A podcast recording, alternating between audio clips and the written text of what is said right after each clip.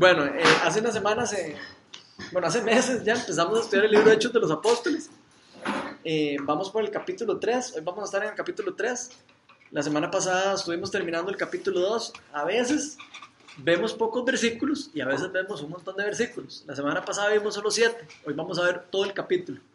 Entonces, para que hay veces que hay que leerlo todo porque no vamos a hacer dos reuniones de, de temas tan, tan similares. Entonces, nada más para que no, se aburran ahí leyendo.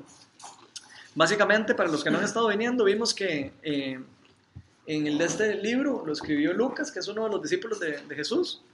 Vimos cómo en las primeras reuniones Jesús, eh, antes, de, antes de irse para el cielo, eh, le dice a sus discípulos, esperen, no se muevan de Jerusalén, quédense ahí, esperen la promesa del Padre, yo les enviaré el Espíritu Santo.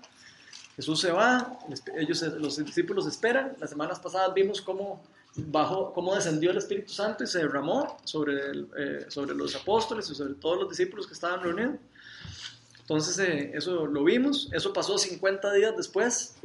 Sabemos que pasó 50 días después de la, de la muerte de Jesús, porque pasó en la, en la fiesta de Pentecostés, que se celebra 50 días después de la Pascua. Entonces, para los que no sabían, 50 días después es cuando desciende el Espíritu Santo.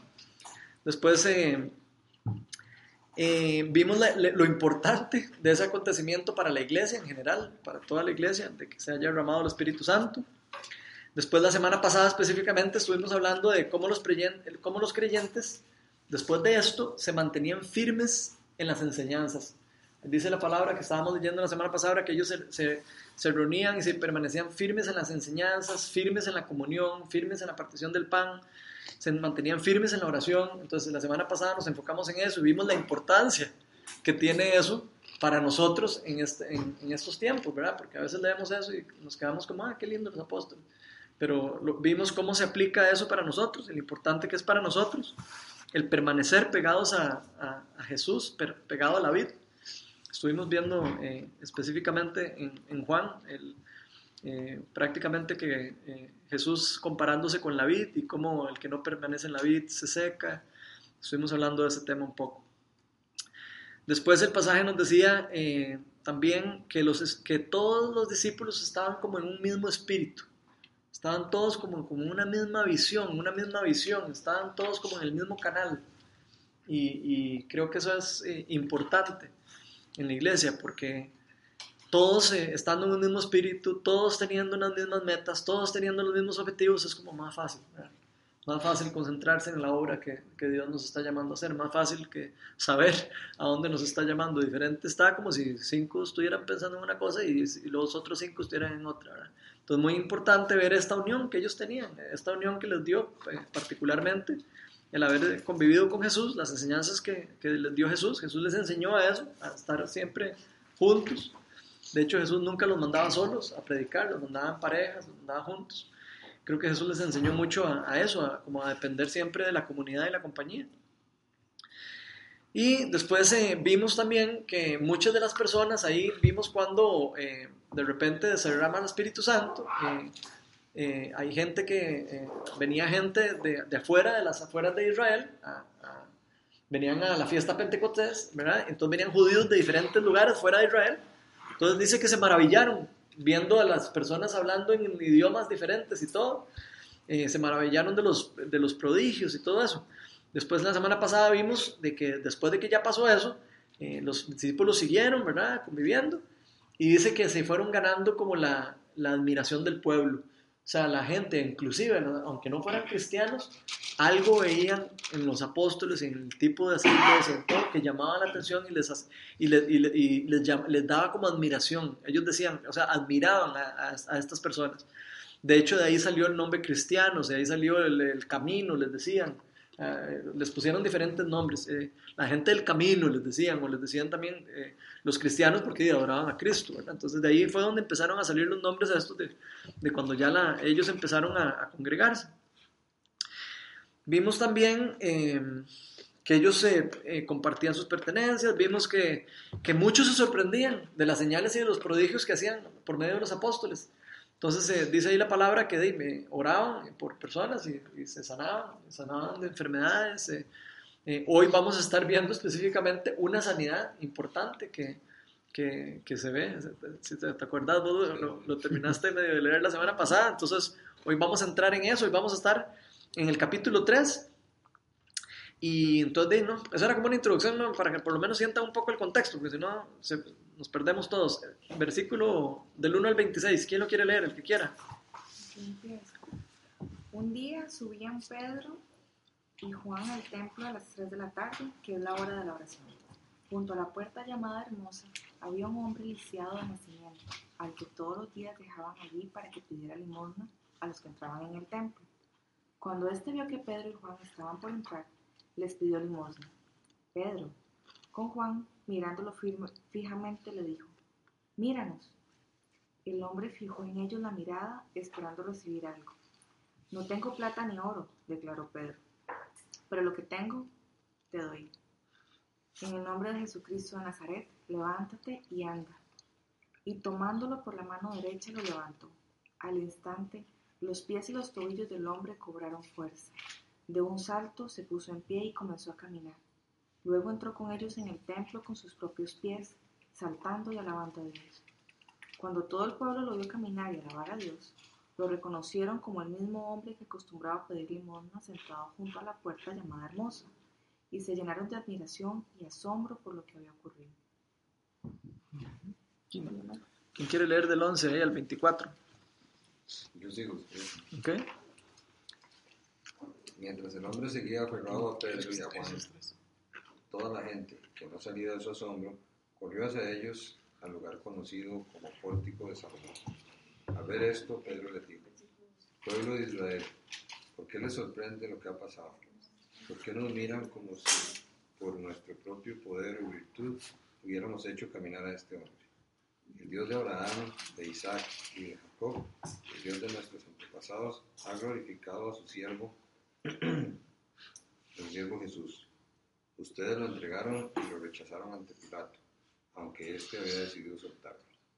Rechazaron al santo y justo y pidieron que se indultara a un asesino. Mataron al autor de la vida, pero Dios lo levantó de entre los muertos y de eso nosotros somos testigos.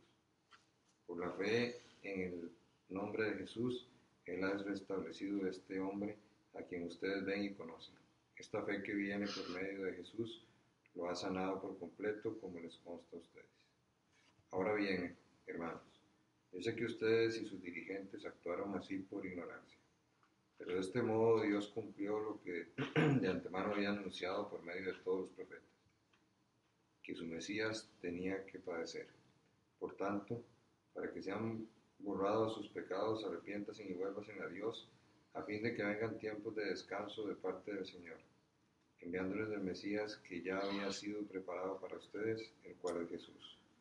Es necesario que Él permanezca en el cielo hasta que llegue el tiempo de la restauración de todas las cosas, como Dios lo ha anunciado desde hace siglos por medio de sus santos profetas. Moisés dijo, el Señor su Dios hará surgir para ustedes entre sus propios hermanos a un profeta como yo. Presten atención a todo lo que les diga, porque quien no le haga caso será eliminado del pueblo. En efecto, a partir de Samuel, todos los profetas han anunciado estos días. Ustedes, pues, son herederos de los profetas y del pacto que Dios estableció con nuestros antepasados al decirle a Abraham, todos los pueblos del mundo serán bendecidos por medio de tu descendencia. Cuando Dios resucitó a su siervo, lo envió primero a ustedes para darles la bendición de cada uno, de que cada uno se convierta, convierta de su maldad. Ok, hasta ahí. Ahora sí. Ya saben lo que les voy a preguntar, ¿verdad? Porque a mí siempre me gusta preguntarles qué, qué ven, qué les llama a ustedes la atención, qué les parece importante de esos versículos que... Para mí, Estamos la ya- fe del mendigo lisiado. Que uno de repente, lo que vos has contado, que en una oración se logra sanar a alguien y uno de repente dice, no, eso no va a pasar, o no me va a pasar, o eso no es cierto. Ok. Entonces es realmente un asunto de fe, en aquel momento y ahora. Ok. ¿Qué otra cosa? ¿Les llama la atención?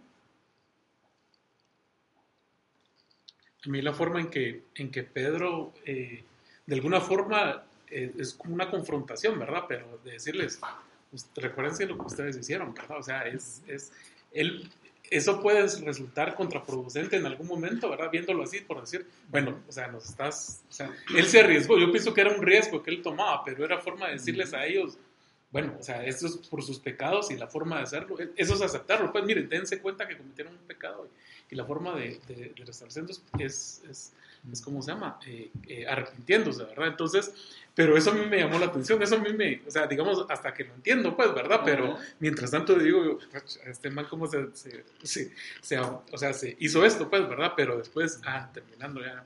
Pero eso fue lo que más, de las cosas que más me llamó la atención. Ok. Sí, sí, les pegó una regañada. Sí, Una exacto. regañadota, pero... Yo creo que es muy importante, digamos, yo creo que por lo menos para mí es de lo más importante que fundamenta la fe es cómo a través de estos queda evidencia de que Dios cumple sus promesas. O sea, Él a través de estas cosas había venido anunciando a través del tiempo y a través de la gente ciertas cosas.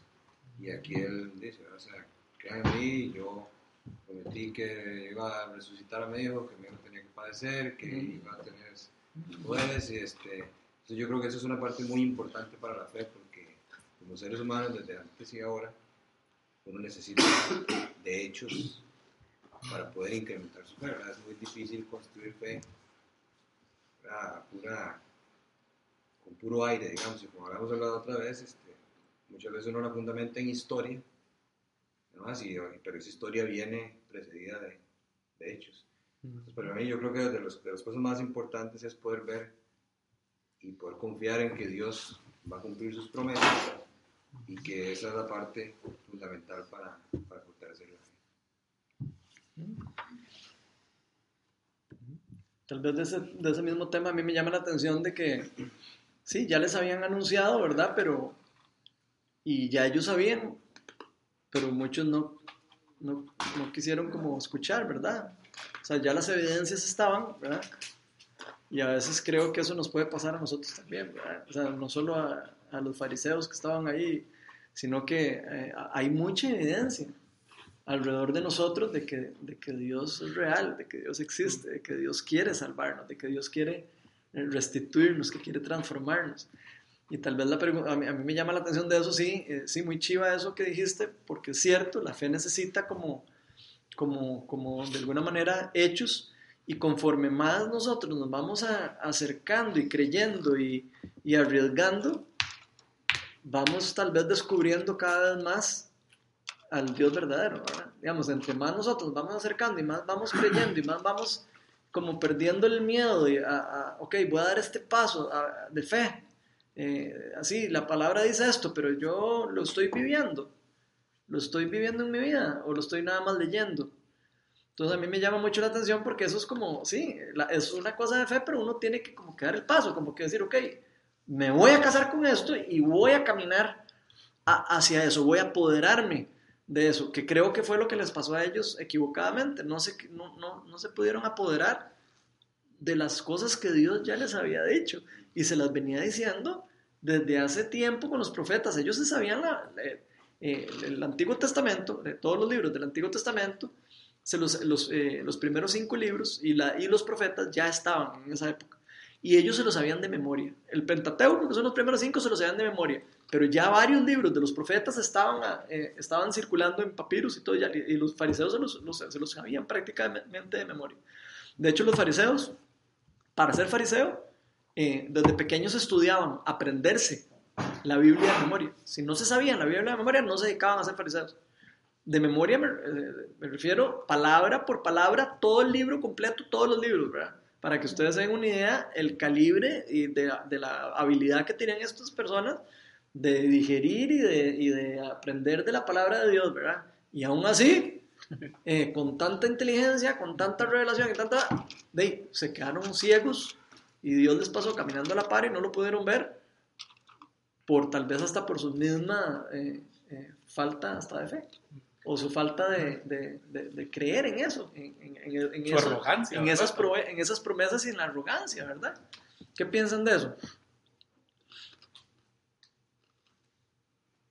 Yo siempre creo que debe haber sido difícil, porque es como si ahora llegara un ser humano y es el Cristo y este es el Salvador, este es el Mesías. Y creer de eso es difícil. O sea, entonces Pedro de alguna forma los excusa y dice, bueno, ustedes no se dieron cuenta, no sabían, pero al final Dios cumplió su promesa. Tenían que morir y resucitar por- para, para, para borrar sus pecados. Entonces, ahí le pega una regañadita a los israelitas. Ustedes lo, lo mataron, ustedes se patearon todo, pero, pero no tienen la culpa porque no se dieron cuenta. Algo que- A mí me llama mucho la atención el- que hay una promesa del Señor, ¿verdad? Ajá. Cuando en el versículo 19 habla de que vengan a la presencia del Señor tiempos de refrigerio, pero esa promesa de vida está ligada a una condición también, ¿verdad? Que es que tenemos que arrepentirnos y convertirnos para que sean borrados nuestros pecados. Entonces, eh, es una promesa con condición, ¿verdad? No, no, no es simple el hecho de querer estar en los tiempos de refrigerio, sino también que tenemos que someternos al arrepentimiento y convertirnos. ¿Para qué? Para que sean borrados nuestros pecados. Entonces es una promesa muy chiva, pero también está eh, sujeta a, a esta condición. A una acción. Un poco lo que veíamos es interesante, porque ahora que, que Jesús estaba hablando fue exactamente con la ese mismo discurso, lo dio yo el día que primer día del, del, del estudio aquí, ¿Cierto? que era muy difícil creer cuando si hoy apareciera un humano y dijera exactamente lo mismo que dije hace, no sé, dos semanas o tres semanas. Ajá. Y es porque uno, dependiendo de las personalidades, a uno cuando, o sea, uno trata de cuestionar mucho las cosas, ¿verdad? Y, y quizá por los roles de trabajo, lo que sea, a veces a uno lo exigen hacer cada vez Muy crítico. Más crítico, más analítico, más, pues, o sea, más de encontrarle el fondo a las cosas y uno pierde de vista las pequeñas cosas. ¿verdad? Y a veces uno espera que las promesas o los milagros sean claro, la curación de un enfermo o, o X. Y si no pasan, uno pasa por desapercibido muchas cosas. Mm. Lo bonito es que cuando uno empieza a meterse un poco y a darle espacio a ver todo, uno empieza a ver esas pequeñas cosas que antes eran insignificantes, pero que de un pronto a otro toman un gran sentido y empiezan a ser Relevantes. relevantes y empiezan a ser, este, y, y uno mismo empieza a construir su propia fe en base a los hechos que le suceden día con día, que pueden ser muy grandes o muy pequeños dependiendo de la vida de cada quien. Yo recuerdo, hey, en esto todavía yo, ya que, no sé, que uno es medio, medio analítico o, o crítico, yo todavía, uno confunde muchas veces muy fácil conseguir fe con, las cosas pueden pasar por fe o por coincidencia. El que normalmente no es tan creyente le apunta más a la coincidencia a las cosas y el otro es porque tiene fe y porque fue a través de Dios. Y yo me acuerdo cuando yo estaba ahí en el peor de los temas míos de salud y de que tenía todo, ¿verdad? y las depresiones y toda esa vara, estaba una noche leyendo eh, la Biblia antes de, de unos exámenes que me tocaban. Yo siempre, todas las noches me leía un rato.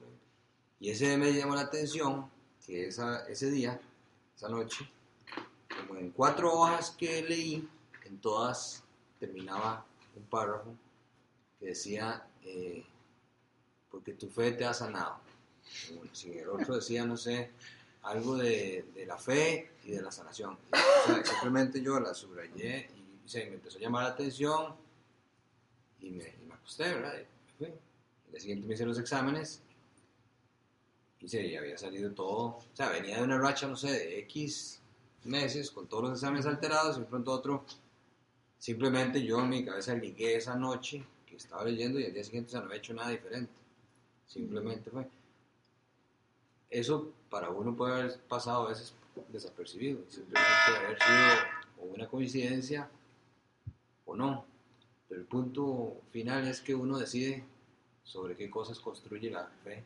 Yo trato y lucho todos los días por, por tratar de fijarme en las cosas que no necesariamente son tan significantes o que tienen que ser grandes cosas para que causen un impacto, sino esas pequeñas cosas de, de, no sé, de cambiar una frase con un hijo, con una esposa, con un colaborador de, de trabajo, con lo que sea, y eso finalmente causa un impacto y empezás a recibir cosas que no, que no se esperaban. Entonces, Sí, Bueno. y yo le agregaría a eso que la diferencia que hace el estar cerca, la diferencia que hace el estar cerca y el, y el conocer de, o sea, porque, por ejemplo, digamos, ellos sabían todo, ¿verdad? O sea, habían visto, pero esa información no les bastó porque estaban lejos. Y no es lo mismo, digamos, cuando uno tiene una relación directa con alguien, que si algo pasa de eso, entonces es más fácil porque si vos lo tenés ahí a la par, entonces es más fácil creer o es más fácil reconocer lo que está pasando si, si tenés cercanía, que era en el caso de, de del mismo Pedro, que él mismo había visto todo, ¿verdad? Él era consciente de lo que había venido pasando, entonces para él era más, más este, fácil, Más entre comillas, palpable exacto, el reconocerlo, entonces como la diferencia. Y con lo que estaban diciendo, que definitivamente la fe acorta esa distancia entre si conocemos y realmente vivimos cerca. O sea, como que eso es el, el, el brinco, que a veces nos mantenemos mucho con la información aquí porque no, no hay fe para dar ese paso que nos acerque y que nos permita visualizar lo que Él hace en la vida con mayor claridad. De hecho, a mí me gustaría como retar a este grupo a, a contarnos las experiencias que vamos viviendo. ¿Por qué? Porque eso es una forma de incrementar la fe. Y me parece que es- eso es demasiado valioso.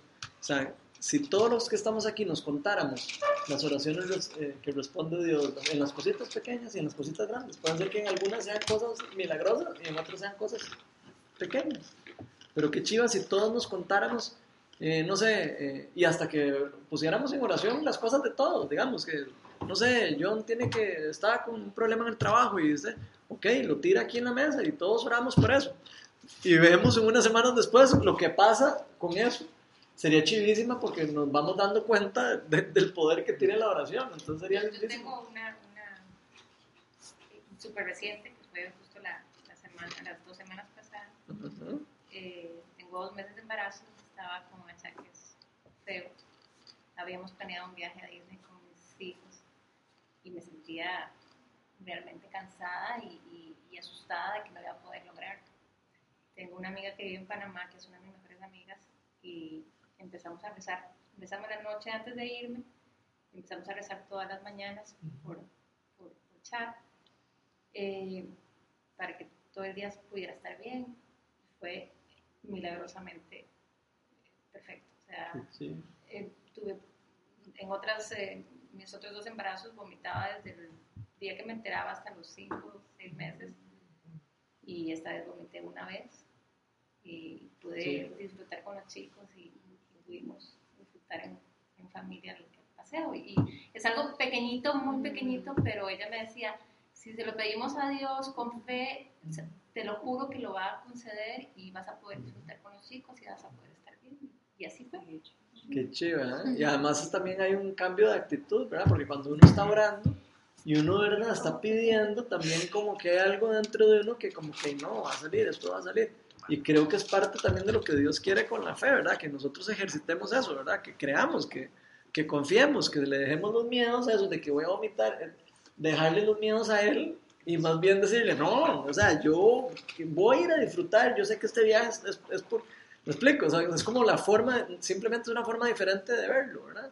Pero era increíble, digamos, cómo, cómo yo me empoderaba en Dios de que eso iba a ocurrir Ok, y, y- y el día transcurría y claro, llegaba el- la noche agotada y todo, pero, pero en otro momento hubiera sido seguramente diferente y yo sé que la fe que tuve de verdad ayudó muchísimo y sé que Dios estuvo presente en casa en de viaje. Entonces, o sea, es algo muy muy tonto, tal vez muy pequeñito, pero para mí fue como tan representativo de que de verdad, si todo se pone en manos de Dios, Él todo lo hace.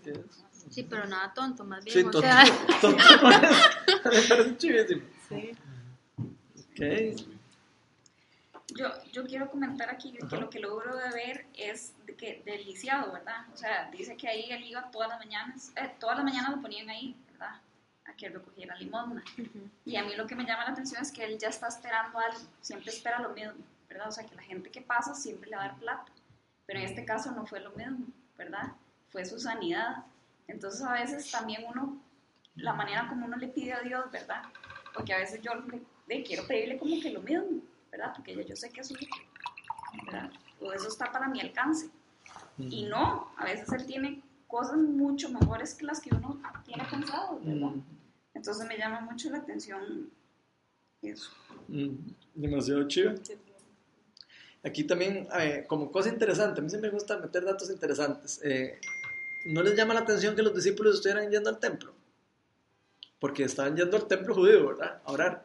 Entonces, nada más como, eh, como, para, que, como para un poquito ahí de, de- de historia, los, los cristianos primero empezaron a ir al templo a orar hasta que los terminaron echando. O sea, ellos primero iban y seguían orando como iban, ellos oraban a las 9 de la mañana, a las 12 del día y a las 3 de la tarde. En este pues cuento están a las 3 de la tarde, ¿era? Sí, a las 3 de la tarde. Ok, ellos están ahí en la tercera vez de oración, pero ellos están en el templo judío, orando ahí con, como judíos y como todos, ya, pero cristianos. ¿ya? Y ahí es donde se topan a los fariseos y ahí es donde están, donde están encontrándose y predicando esto que están predicando. Y por eso es que están eh, predicando de esa manera tan fuerte, porque se están topando ahí a los líderes que mataron a Jesús, ¿verdad? Ahí están metidos en la, en la casa del lobo, por decirlo de alguna manera, ¿verdad?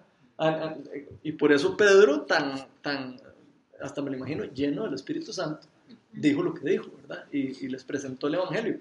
Porque eso fue lo que él hizo, él presentó el Evangelio, si lo ven, él les está pre- presentando el Evangelio, les está pre- presentando que Jesús es el Mesías, que resucitó el tercer día, que, le- que hay que perder, todo se, les está presentando el Evangelio completo. Qué chido, ¿verdad? Y la otra cosa que me llama la atención un poco a mí de eso es de que eh, no necesariamente, eh, que es parecido a lo que dice Melania, no necesariamente ayudar a alguien significa darle a la persona lo que la persona está pidiendo. Y eso creo que nosotros tenemos que aprender como iglesia también, como nosotros. O sea, no necesariamente ayudar a alguien es darle lo que la persona eh, quiere, lo que la persona necesita. Es diferente. Pero esa es de las, de las cosas más complicadas, porque a veces de la, la funciona también al inverso. Cada uno pide por ciertas cosas y no salen como uno quisiera. Mm, Y ahí es donde realmente uno hace prueba de, de- de la fe. O sea, por ejemplo, en temas de salud, o sea, yo no sé, yo quisiera verme. Digo, yo decía, Dios, ya aprendí. O sea, ya, ya. Hicieron la elección ya. Sí, suélteme, ya, ya. Digo, pero yo lo, lo que le digo, a- o sea, algo que yo siempre le digo a Cristian, mi hija, es, usted no, importa, usted no importa, usted me puede mentir a mí, se puede esconder, se puede, pero Dios le ve su corazón. Entonces, al final es parecido, ¿verdad? Yo le puedo decir, Dios, este, y a mí alguien me decía, es que usted dice que está entregándole todo, pero usted no está entregando su salud. Ni está entregando su vida porque usted al final está sintiendo miedo, está sintiendo... mm, Entonces, quizá esa es una prueba y, y sí, es un tema complicadísimo porque, o sea, igual yo, no sé, ya me siento súper bien y todo. De hecho, mañana tengo chequeos todo. el- O sea, y uno siente cier- cierta, siempre, y mentira que uno va a decir, no, que yo soy súper cristiano, voy a ir relajado, este, todo va a estar en el control. de- o sea, yo puedo Siempre está decirlo, pero siempre el humano tiene ese tema, ¿verdad? Y entonces, cuando, cuando pedís y no llega en el tiempo o del todo no llega, es difícil igual, pero, pero también es muy bonito ver cómo uno mismo va desarrollando la capacidad de entender y más que entender simplemente Confiar. ¿verdad? confiar y decir, este, sea, no voy a ganar nada ¿verdad? pidiendo el doble o, re- o revelándome o X y al final es parte también de, de esa construcción de la fe y yo creo que una de las cosas más difíciles es aprender a fortalecer la fe cuando las cosas no salen cuando, como uno quisiera. Ese, es, ese es el, el reto más, por lo menos para mí es uno de los retos más fuertes. De hecho que sí.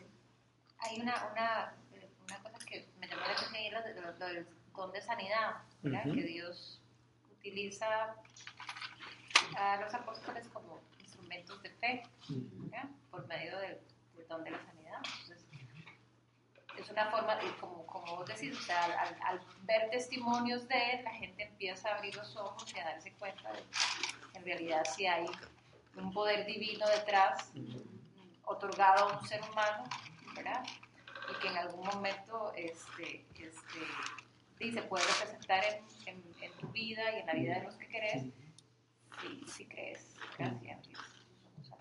Sí, que más que este caso, ¿verdad? Que el lisiado era de nacimiento. O Era sea, un que- caso, que- o sea, que así todo el nació, pueblo o sea, que conocía. era imposible como decir, ah, es que me caí y quedé y quedé golpeado. Pero de, de un pronto a otro me sané porque ya me curé. No, O sea, o era un- de un nacimiento. milagro evidente. Y era como difícil de decir, ok, esto fue una equivocación. ¿verdad? O sea, todo el mundo ya lo conocía como era y cuando Dios se quiere lucir, se mí que hay una cosa que me llama la atención y es que sí, Pedro, Pedro llega con mucha fe, ¿verdad? Y, fe- y- y tiene como muy claro de que él no tiene lo que él le está pidiendo. O sea, Pedro no tenía plata, pero tenía muy claro que él tenía lo que podía, lo que él necesitaba. Entonces me llama mucho la atención eso porque la fe que hay en Pedro lo hace a él proclamar sanidad sobre él y lo, lo hace arriesgar.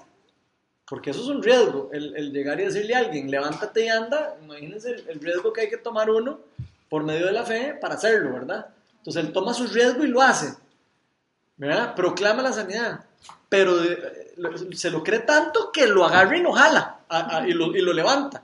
No le dice, "Tu- eh, tus pecados perdonados", y ya. No, el baile dice, en el nombre de Jesús de Nazaret, levante y lo levanta y lo pone a caminar. Entonces, eso me llama demasiado la atención a mí porque eso es casi como, o sea, él está completamente seguro que se, que se va a sanar. Y creo que eso tiene mucho, mucho poder en lo, en, en- en- lo que está pasando. Porque él lo, lo- de verdad cree en lo, que, en lo que Dios ha depositado en él y, y además creyó en lo que Dios le, le había dicho a ellos, que les iba a dar poder, que les iba a dar el, el- el- que el Espíritu Santo los iba a ayudar a, a ministrar y que los iba a ayudar a hacer todas las cosas que tenían que hacer. ¿Qué opinan de eso? A mí me llama mucho la atención que eso que decía, ¿verdad? La fe que tiene Pedro. Y también que a veces uno eh, tiene la oportunidad de orar por alguien, por alguna razón, por lo que sea. Este, que a veces no lo haces, a veces hay miedo por ese riesgo que vos decís. Y personalmente muchas veces uno dice, no tengo las palabras correctas, o no soy bueno orando, no soy bueno hablando en público, no soy bueno. Y me hace gracia la oración que hace él, ¿verdad? Es muy corta. Entonces, pero la diferencia es que estaba, exacto.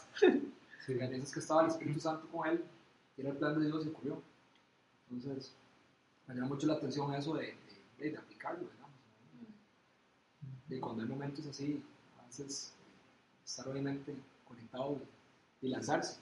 Puede ser que esa oración, después se glorifique en esa oración y pasen milagros, como te pasó vos, como te pasó vos.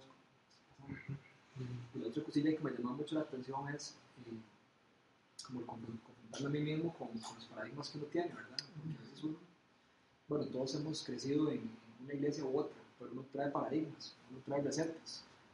Este, y posiblemente para ellos fue muy difícil ver lo que sucedió, ver qué realmente sucedió. Y entonces yo me pregunto también qué, qué paradigmas tengo todavía o, o qué recetas creo que debo seguir para que Dios actúe. O que me impide para que o Dios que me- actúe. Exactamente. Entonces me pongo a pensar en eso también, ¿verdad? Que no vaya a ser que, que no estés viendo lo que Dios está haciendo en medio de algo, la gloria de Dios, por estar pensando que hay un orden específico de las cosas para que sucedan. Ujú. Ujú. Qué chido eso. Sí, lo otro es eh, lo que decía John del plan de Dios, es pedir discernimiento porque el plan y el propósito, di- Dios lo hace actuar de forma diferente para todos nosotros. Tal vez ahí con Pedro él quería algo instantáneo, ¿verdad? Tipo varita mágica, porque él quería que se manifestara eso para todas las personas que estaban ahí. Pero muchas veces en el caso de las enfermedades y todo, pues no funciona. En lo personal, yo, yo, yo, yo puedo dar testimonio de eso. Y lo que he podido discernir y lo que he podido ver es que muchas veces Dios trabaja lentamente, pero tiene un objetivo y es desarrollarnos espiritualmente. Entonces a veces, a mí me pasó con, primero me pasó con mi esposa, que fue un proceso muy largo de sanidad y Dios hizo un milagro. Después me pasó con, con mi mamá también, que fue un proceso súper doloroso. Los, los doctores la habían desahuciado y todo, y Dios la curó. Y fue otro proceso larguísimo. Y me pasó con mi hija también. Entonces eh, eh, uno a veces dice, mira, pero ¿por qué Dios permite esto? Y Dios lo permite porque es parte de su propósito. Él está trabajando en nuestro desarrollo espiritual. Y a veces decimos, bueno, si estoy enfermo y le he dado todo a Dios, como decías vos, Juan, ahora, eh, pero ya, yo ya aprendí la lección, pero ¿qué más crees que dé? Y es que está trabajando en nuestro desarrollo espiritual. Entonces, eh, eh, la primera vez que a mí me sucedió, yo me acuerdo, yo le entregué mi vida y mi corazón al Señor. Y no pasó nada. Absolutamente nada. Y, yo hice un pacto con Dios y me mantuve en la brecha y me acuerdo que empecé a asistir a una iglesia por semanas y meses y no pasó absolutamente nada. Y me mantuve. Y me mantuve y pasó el tiempo y pasó el tiempo y me mantuve con la convicción de que algo iba a suceder. Y un día empecé a ver la luz. Empezó todo a solucionarse, a solucionarse, a solucionarse, a solucionarse. Empezaron a arreglarse las cosas y fue algo mágico pero fue después de un gran tiempo. No, no fue el tipo de, De de este Pedro, inmediata. ¿verdad? Que fue el tipo varita mágica, ¿verdad? Levántate y camina. Qué lindo que fuera así, ¿verdad? Pero creo que, que, que, que es parte del propósito de Dios y, y mucho de eso es parte de- de- del desarrollo espiritual en el que Él quiere trabajar con nosotros para que después podernos mostrar las cosas que, que tiene para nosotros. ¿verdad? Es algo que hay que vivirlo para, para poderlo hablar, no es la única forma de comprenderlo. Ahora que Natasha estaba hablando de, de, de esto de los apóstoles y cómo los usaba Dios para sanar y todo, yo creo que es importante como recordar que no solo a los apóstoles, en el libro de Hechos de los Apóstoles vamos a ver cómo, eh, y en otros evangelios se va a ver cómo no solo usó a los apóstoles, sino usó a los discípulos de Jesús y usó a diferentes personas en, en sanidades. Y me gustaría leer eh, Juan, vámonos al Evangelio de Juan, y vamos a leer el, el versículo 14. Juan capítulo. Juan capítulo 14, versículo 12. Es un versículo corto. Que me parece que es como importante. Evangelio de Juan 14, 12. El que lo tenga ahí, que lo lea. Ciertamente les aseguro que el que cree en mí, las obras que yo hago, también él las hará. Y aun cuando las hará mayores, porque yo vuelvo al Padre. Ok, Eso es Jesús diciéndole a todos los que están escuchando, de verdad, de verdad les digo, cuando Jesús dice, de verdad, de verdad les digo, es porque es algo importante. Él lo dice varias veces. Eso significa, es amén, amén, en, en, en arameo, en griego. Amén, amén, les aseguro que el que cree en mí, las obras que yo hago las hará él también, y las hará aún mayores porque yo vuelvo al Padre y las va a hacer. Él lo está prometiendo porque él sabía que iba a enviar al Espíritu Santo, que iba a hacer las obras a través de las personas que tuvieran el Espíritu Santo. Entonces es muy interesante porque para la iglesia es, muy importante saber eso. ¿Por qué? Porque si nosotros empezamos a caminar como Pedro, sabiendo que somos personas escogidas por Dios, personas que fuimos llamadas por Dios, que fuimos enviadas por Dios para llevar el Evangelio y para llevar sanidad y para llevar eh, eh, eh, amor, para llevar todo a dar, vamos a ver cosas milagrosas y vamos a ver cosas increíbles. Lo que pasa es que hay que creérselo. Ya no hay que verlo como una historia, hay que verlo como estaré yo experimentando esto que estoy leyendo. Y si no lo estoy experimentando, sería chiva como pedirle a Dios que nos enseñe a experimentarlo. Y para eso estamos aquí, para que tal vez algunas personas aquí han caminado más que otras y tienen, y tienen, han tenido experiencias diferentes o eh, algunas experiencias chivísimas que podrían compartir con nosotros para que todos crea, crezcamos y podamos también eh, de, ver la- lo que la gloria que Dios hace en una persona la puede hacer en, en- en mí también y, y en, y en todos nosotros. Yo, perdón, curiosamente tengo marcado el que sigue como uno de los que más me ha costado Creer. entender. Ajá. Porque el que sigue dice, cualquier cosa que ustedes pidan en mi nombre, yo la haré. Así será glorificado el Padre en el Hijo. Lo que pidan en mi nombre, yo lo haré. Y entonces cuando lo trasladas a la vida real, vos decís, pues eso no es cierto. Ah, vos decís, yo le he pedido mil veces en nombre de Jesús que me pase esto, que me pase. O sea, y cero. No llega. Entonces son cosas que... Digo, y ahí es donde muchas veces, me acuerdo que al principio Caro me jalaba mucho el aire porque, porque yo me quedaba patinando. ¿Me explico? O sea, yo me quedaba diciendo, es más, Tiene que ser literal. además hay cosas que vos le pones la relevancia. O sea, si vos me preguntas a mí, eh, Génesis. O sea, yo, o sea, me- yo no puedo creer. ¿Me explico? O sea, yo visualizar este, lo que dice que pasaba, o sea, para mí es súper difícil, porque son cosas de, ma- o sea, son sobrenaturales, son... Entonces, pero yo decido, o sea, ¿qué es más relevante?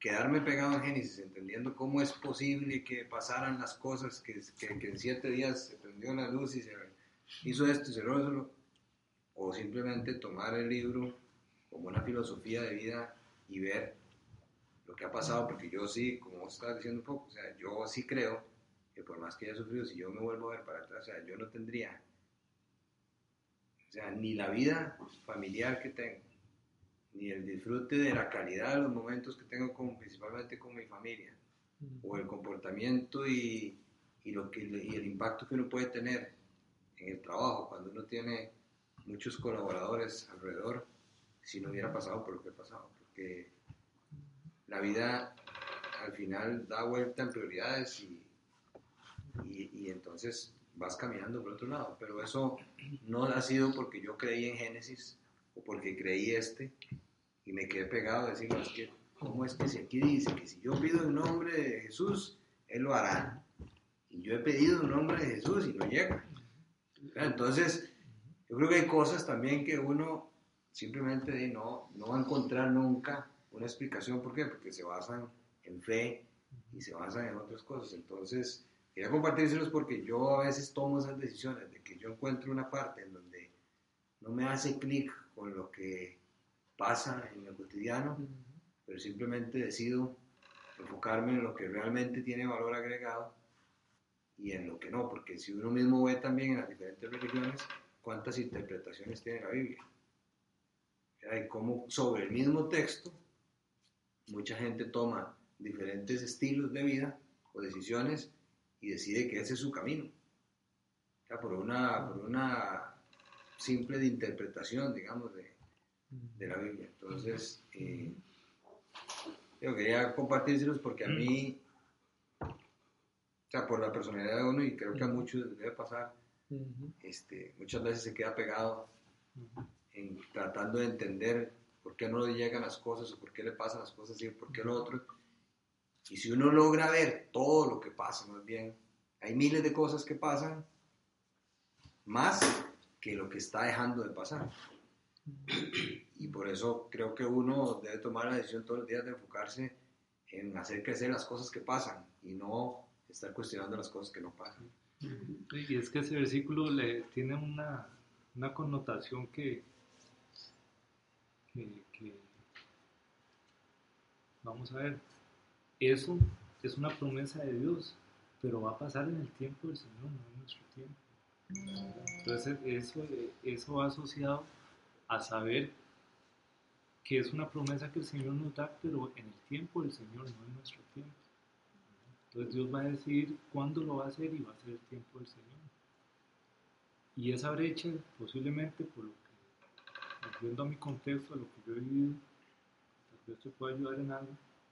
Al final lo que he podido discernir, lo que Dios me, ha podido mostrar, es que toda esa brecha de sufrimiento, de dolor, para que se cumpla esa promesa que Dios nos da, es porque Él tiene un propósito para nuestra vida y ese propósito es que nosotros crezcamos y nos desarrollemos espiritualmente. O sea, la única forma de que el carbón brille es frotándolo y dándole, y dándole, y dándole, y sacarle brillo. También hay, un, también hay un principio bíblico y es que uno no puede agarrar un versículo de la Biblia y decir, este versículo es la verdad. En la misma palabra de Dios dice que la verdad es la suma de las verdades. Entonces quiere decir que si vos lees ese versículo que dice eso, tenés que juntarlo con otros versículos que hablan de lo mismo. Por ejemplo, hay otro versículo que dice que Dios hace, concede todo lo que a las personas si es en la voluntad de Él. ¿Ya? Entonces eso se complementa. Entonces sí, Dios contesta las oraciones en el nombre de Jesús, pero cuando está alineado con el propósito de Él, no cuando no está alineado con el propósito de Dios. Y ahí es donde está la gran diferencia. A veces nosotros pedimos algo que no está en, el, en, la misma dirección que lo que Dios quiere. Que nos cuesta creer que a veces que se nos muera un hijo, por ejemplo, no esté, en el, eh, esté dentro del propósito de Dios. Sí, puede ser que sí esté dentro del propósito de Dios y que no sea algo malo como nosotros lo estamos viendo carnalmente en este momento. O que yo esté enfermo ahora y que tenga tres años de estar enfermo. Y, y, y uno diría, Ay, pero ¿cómo va a ser esta la, la, la cosa, el propósito de Dios? Pues sí, probablemente sí sea el propósito de Dios y por algo estoy viviendo enfermo. fe. Y ahí es donde entra la fe, porque vos tenés que aceptar la voluntad del Padre, tenés que aceptar de que el Creador no somos nosotros. Dios es el Creador y Dios hace con su creación lo que Él quiera. Y simplemente tenemos que nosotros ser humildes para poder aceptar lo que él- la voluntad de Él. Y ahí es donde viene lo bonito, porque a eso se aprende solo, no solo leyendo ese versículo, se aprende cuando uno empieza a estudiar toda la palabra de Dios y uno empieza a entender, ah, ok, mira, es que esto se, compara con esto. Si vos te vas a un versículo específico y agarras un versículo fuera de contexto o algo, uh, puedes interpretar cosas totalmente antibíblicas. Inclusive aunque diga el versículo bíblicamente. Y eso es, eso es una de las cosas eh, importantísimas de, de aprender en, el aprendi- en la parte de aprender a estudiar la palabra. Y eso es bonito porque aquí aprendemos eso, ¿verdad? O sea, eh, ese tipo de dudas y ese tipo de cosas es lo que nosotros venimos aquí a aprender porque eh, eh, sabemos que la, casi que es un principio teológico, que la Biblia no se contradice. Un principio teológico, o sea, personas se han dedicado a destruir la Biblia. Cuando yo le digo a usted que, que me crea que hay personas que se han dedicado una vida entera para decir que la Biblia es una, eh, un libro pura mentira y todo, existen miles de miles de miles y no han podido todavía de- de contradecir algo de la Biblia que no esté respaldado en la Biblia. Inclusive, imagínense ustedes que hasta la tierra era redonda antes de que supieran, estaba en la Biblia que era redonda, antes de que supieran que la tierra era redonda. ¿Cómo se hizo el, mundo en siete días? Ahora ya está la ley de la relatividad, donde dicen que cuando algo viaja a la velocidad de la luz, el tiempo para, el tiempo se detiene. ¿Quién dice que, que Dios no se mueve a la velocidad de la luz y que Él no puede eh, parar el tiempo y que no puede durar lo que dura un día para Dios pueden ser millones de años para nosotros? Ya todas esas cosas se empiezan a investigar y se empiezan a encontrar. Lo que pasa es que uno, eh, cuando uno lee uno, uno está con la mente uno científica y todo, pero la ciencia apenas está empezando a encontrar las cosas que en la Biblia están desde siglos ahí puestas que hasta impresiona más bien ver las cosas que hay ahí. Entonces eso se los dejo ahí porque es chiva investigar de esas cosas. Siempre que tengan dudas de esas, investiguen. Te- eh, agarren esa hambre de decir, no, no, yo no me creo esa, no. Agarren y, y traten de sentarse a investigar un poco el tema y averigüen a ver qué, a ver si logran eh, eh, descifrar algo. Es bonito, es bonito. Algunas cosas eh, no las vamos a entender. La misma palabra de Dios dice que, que o sea, es, eh, la, la lógica de Dios es tan ilógica para el mundo que difícil la podemos entender. Por ejemplo, eh, nos cuesta entender que para entrar al reino de los, de los cielos hay que ser como niños. ¿Por qué será que Dios dice eso? Tal vez los niños no se cuestionan tanto lo que dice Génesis. ¿Me explico? Tal vez los eh, niños, eh, si les dicen, Mae, esto es, eh, eh, se llama carro, el chiquito dice, esto es carro. Y yo creo que Dios por algo nos dice que, eh, que nadie que no sea como niño va a entrar en, el reino de los cielos, porque tenemos que eh, cre- creer lo que Él nos está diciendo, no lo que el mundo nos ha enseñado y lo que nos ha dicho. No sé, me parece como muy chiva eso y el reto de, de desprogramar la mente de lo que el mundo nos ha programado, porque esa es la verdad, ahora vos lo estabas diciendo, ahora lo estamos hablando. El mundo nos ha programado de una manera en la que ya nosotros creer que a alguien le pueda salir un dedo eh, eh, y, y que le crezca un dedo, eh, eso es imposible. Bueno, hay personas que han visto milagros de ver dedos salir enteros al frente de alguien orando. Aunque no lo crean, eso pasa. Entonces, eso son cosas que uno dice, y, mae, o sea, de- hay que verlo para creerlo, obvio, pero para verlo, ¿qué hay que hacer? Creer. Sí, pero para verlo, y hay que participarlo. O sea, si yo no voy y no oro por personas, si no, de nunca voy a ver eso. Si yo me pongo, a- a- si empiezo a ir a orar y empiezo, a- ah, ahí va a ser diferente, porque entonces ahí sí voy a empezar a ver a Dios actuar. Y ahí es donde vamos a ver el, el- el poder de Dios actuar, cuando, cuando, lo- cuando de verdad lo creamos y vayamos a buscarlo y, y hagamos caso a lo que dice la palabra de Dios, vaya y dígale al- a la persona que está, que no puede caminar, vaya, dígale, va, puedo orar por usted y ora y vean lo que pasa. Pues se, van a, se van a impresionar de, la- de las cosas que, se van, que van a empezar a ver cuando lo empiecen a, a hacer. Tal vez no todos, pero más de uno, más de uno. Yo he visto más de uno mejorarse y que se les quite. Y como les conté la semana pasada, yo he visto sanidades al frente mío, orando por personas. Entonces es, chiva, lo, lo- único es que hay que creer y hay que, hay que participar, ¿verdad? Si yo quiero estar en un- nada más escuchar eh, los cuentos que la gente cuenta, ah, ahí, ahí sí difícilmente me lo voy a creer, pero si yo voy y me acerco y participo, ahí sí voy a ver con mis propios ojos. Y ahí sí mi fe se va a incrementar porque vas a decir, y mae, lo que yo jamás me hubiera imaginado que podía pasar, está pasando al frente mío. Entonces es un reto para nosotros, el de verdad, como romper ese paradigma de no creer lo, lo- lo- lo sobrenatural, porque simplemente fuimos creados en un mundo natural. O sea, no, nunca, nunca fuimos, eh, nunca se nos enseñó eso. Y la palabra de Dios, eh, los discípulos sí enseñaban eso. Eh, la iglesia primitiva sí enseñaba eso. O sea, ellos discipulaban a la gente y les enseñaban, vean, el Espíritu Santo está aquí, el Espíritu Santo va a funcionar a, a través de usted. Todo lo que usted pida, si está en la voluntad de Dios, va a pasar. Y ellos lo aprendían y lo hacían. Por eso la iglesia creció como, como creció y por eso se veían los milagros que se veían. Lástima que la iglesia ahora está como muerta. Es una tristeza ver la iglesia muerta ahora. Ver cómo la iglesia ha perdido el, el llamado de lo que Dios eh, nos dijo. Porque Dios nos mandó a todos a orar por los enfermos. La palabra dice, si quieren les busco el versículo, vayan, hagan discípulos y eh, echen fuera demonios y sánenlos de las enfermedades y enséñenles todas las cosas y enséñenles a cumplir lo que yo les he enseñado. Eso es lo que dijo Jesús. ¿Será una historia? De, si yo no participo de eso, será una historia para mí. Si quiero participar y vivirlo y experimentarlo, al rato me doy cuenta que no era tanta historia, sino que era algo que me estaba perdiendo. Eh, una, en una película, hay, hay unas, yo tengo unas películas buenísimas para, pa- de eso, de milagros y de cosas. eh, hay un muchacho que se pone a filmar, eh, va, filma personas orando por personas y, y se milagros. Es chivísima esa película. Y, y ya se me olvidó lo que iba a decir. Un documental. Ya se me olvidó el milagro que iba a decir, man, qué pega. Me están pensando en la película, es que es demasiado bueno. Pero es demasiado chido. Un día podemos verla si quieren. Un día podemos traer un proyector y ver, vemos una película que es documental y es hecha por personas de iglesias conocidas, o sea, de, de personas que uno sabe que son eh, de verdad, o sea, no, no, que no son inventadas y, y ver milagros pasar ahí, increíble.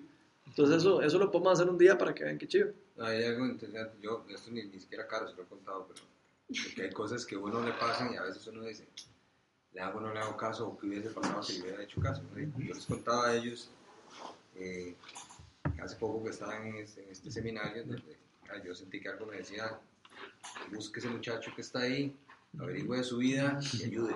Eh, que eso me perseguía y me perseguía hasta que lo hice. Al final, ¿verdad? Él me contesta diciendo que, de que para él era un milagro porque había estado pidiéndole a Dios. Después de eso, yo tengo un compañero que hace tres meses se murió un hijo de leucemia. Y cuando él estaba en la etapa final, bueno, nosotros le ayudamos, él tenía el sueño de ir a Disney y ahí hicimos unas cosas, ¿verdad? Este, X. Pero cuando él estaba en la parte de este terminal, yo sentía que, que, que me decían que fuera a orar por él.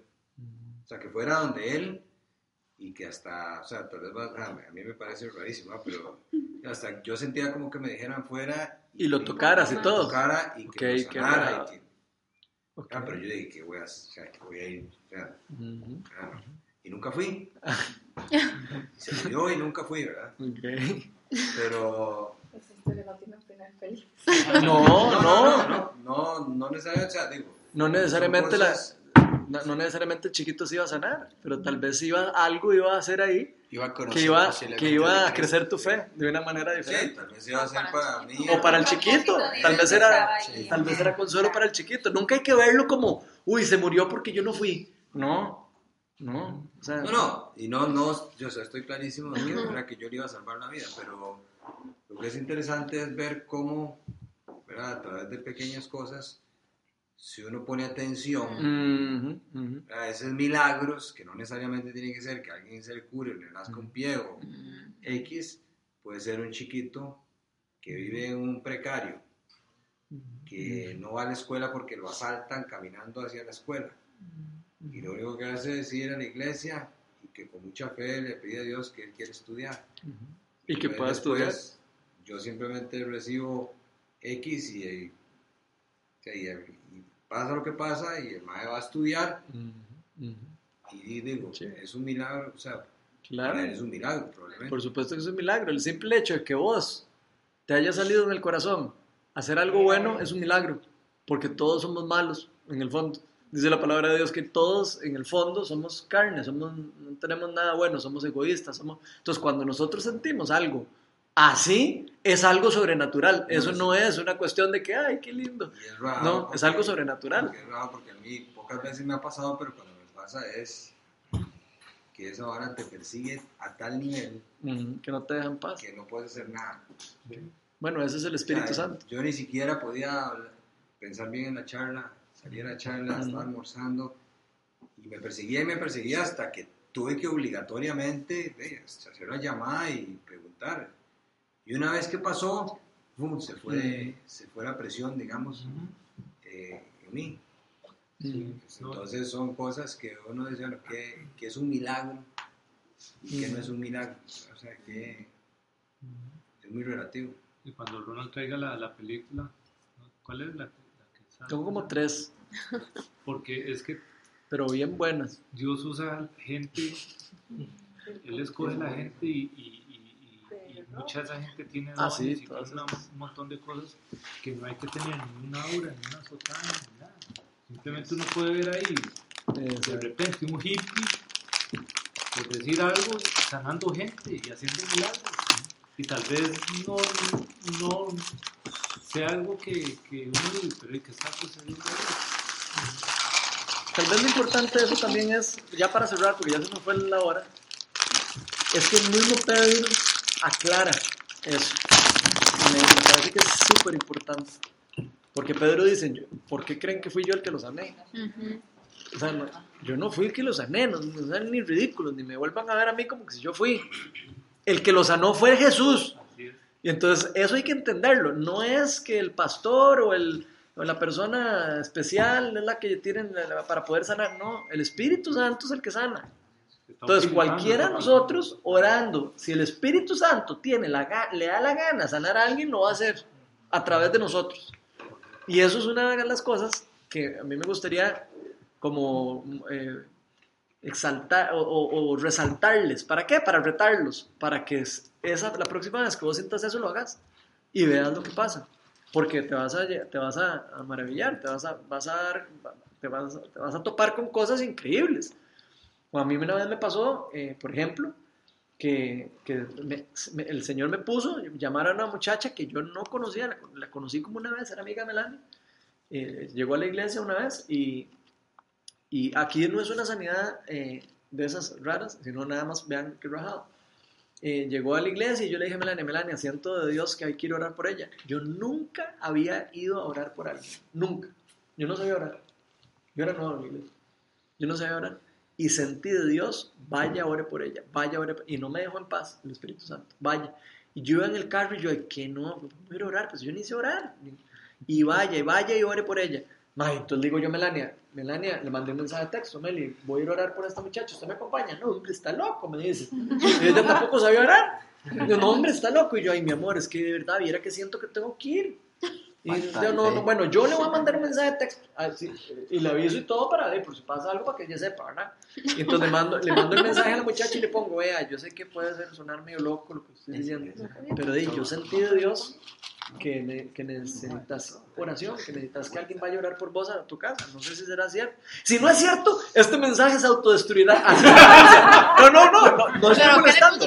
Les puse, si no es cierto, puedes echar este mensaje y olvídese todo.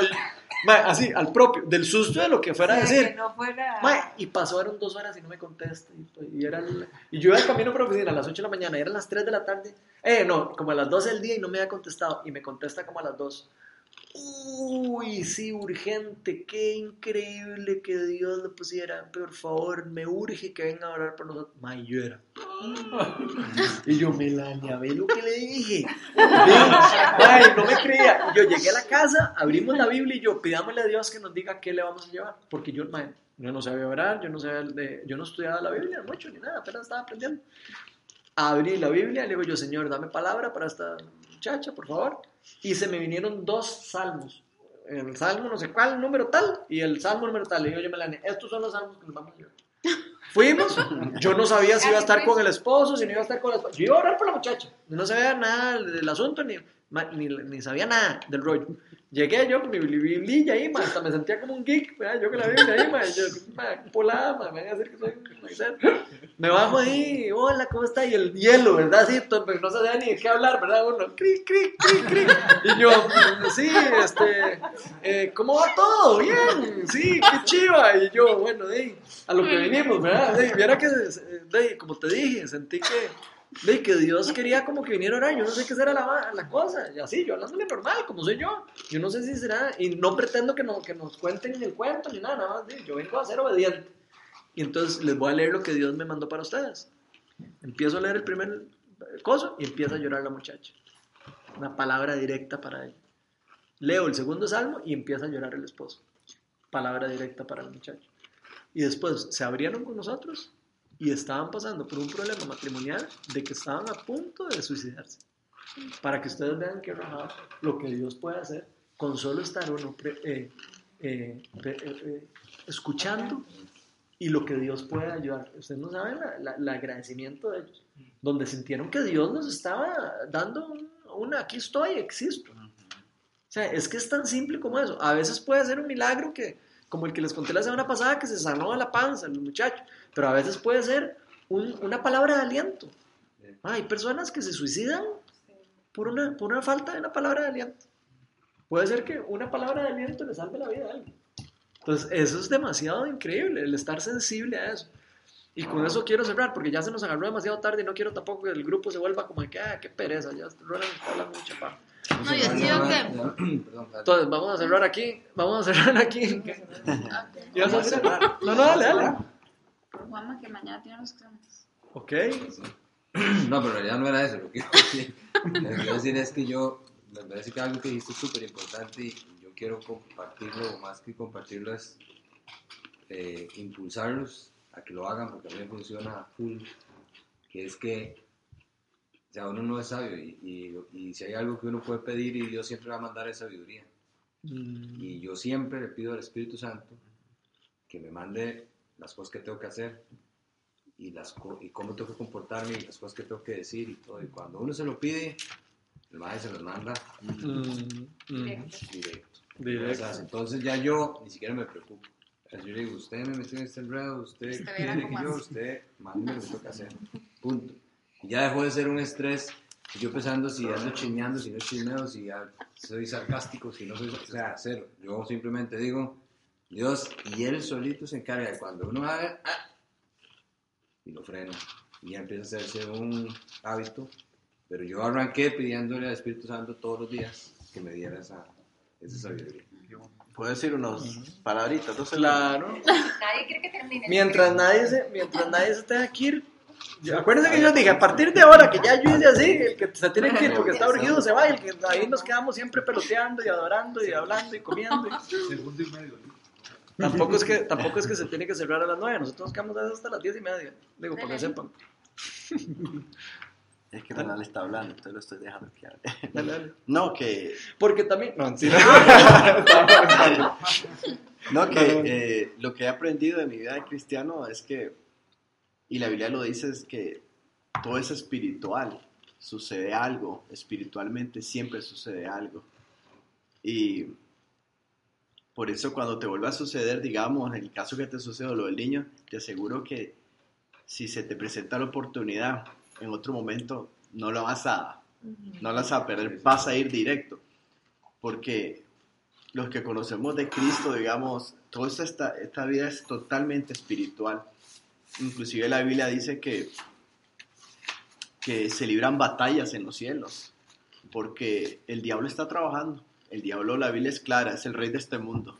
Entonces, cuando uno está orando por una persona posiblemente que está pasando por una situación fea de drogas o lo que sea, o problemas que se quiere suicidar, como decía Ronald, lo que sea, uno empieza a orar y a orar y a orar por esa persona y al mismo tiempo el diablo está haciendo su trabajo. Entonces se libran batallas espirituales y por eso es que la Biblia dice que la oración tiene mucho poder, porque hay personas que, que pasan orando por, por alguien muchos años y no pasa nada, nada, nada, pero en un momento dado llega a los pies de Cristo. Y entonces porque alguien estuvo orando por esa persona, entonces siento que, que es espiritual todo, o sea, hay que entenderlo espiritualmente y suceden milagros, suceden milagros, uno no lo ve, pero cuando uno empieza a orar por esa persona, eh, suceden milagros, entonces era parte. Así es. La pomada canaria. Y ahí hay un versículo ahí que, ah, con lo que estabas diciendo, hay un versículo que dice, eh, Bueno, eh, le dicen creo que a Pedro, uno de los apóstoles, eh, yo les voy a poner las palabras en la boca de lo que tienen que decir. No se preocupen por lo que vayan a decir. Yo les voy a decir lo que tienen que decir y así es como funciona. Si uno escucha a Dios y uno eh, entra en conversación con Él y, y- y se pone sensible a Él. Una, una, una cosita precisamente de la oración y, y eso que, que decís vos de yo les voy a poner las palabras en la boca. Alguien me dijo que la combinación perfecta de una oración es la palabra de Dios y estar con el Espíritu Santo. Entonces, lo que Dios nos pone en la boca precisamente es la palabra de Dios. Entonces, lo que me, me decía eh, en su momento alguien era que la oración más poderosa es cuando yo declaro las promesas de Dios, declaro el amor de Dios, declaro eh, eh, que Él es nuestro Señor y nuestro Creador. Y entonces en ese momento eh, Dios está entendiendo que mi oración viene de Él, ¿verdad? No solamente de lo que, palabras bonitas o lo que escuché en algún lado, sino que la oración basada realmente en la palabra de Dios es la más. Y no solo de mis anhelos. Y no solo de mis viene anhelos, de, exacto. Viene Viene de de- la palabra de Dios, viene de lo que Dios quiere y lo que Él, eh, lo que él pronuncia para su pueblo. Entonces, qué chido, ¿verdad? Eso, cómo, cómo cierra todo ahí, ahí va cerrando. Bueno, daremos una, una última canción. El que se quiera ir, se puede ir tranquilo.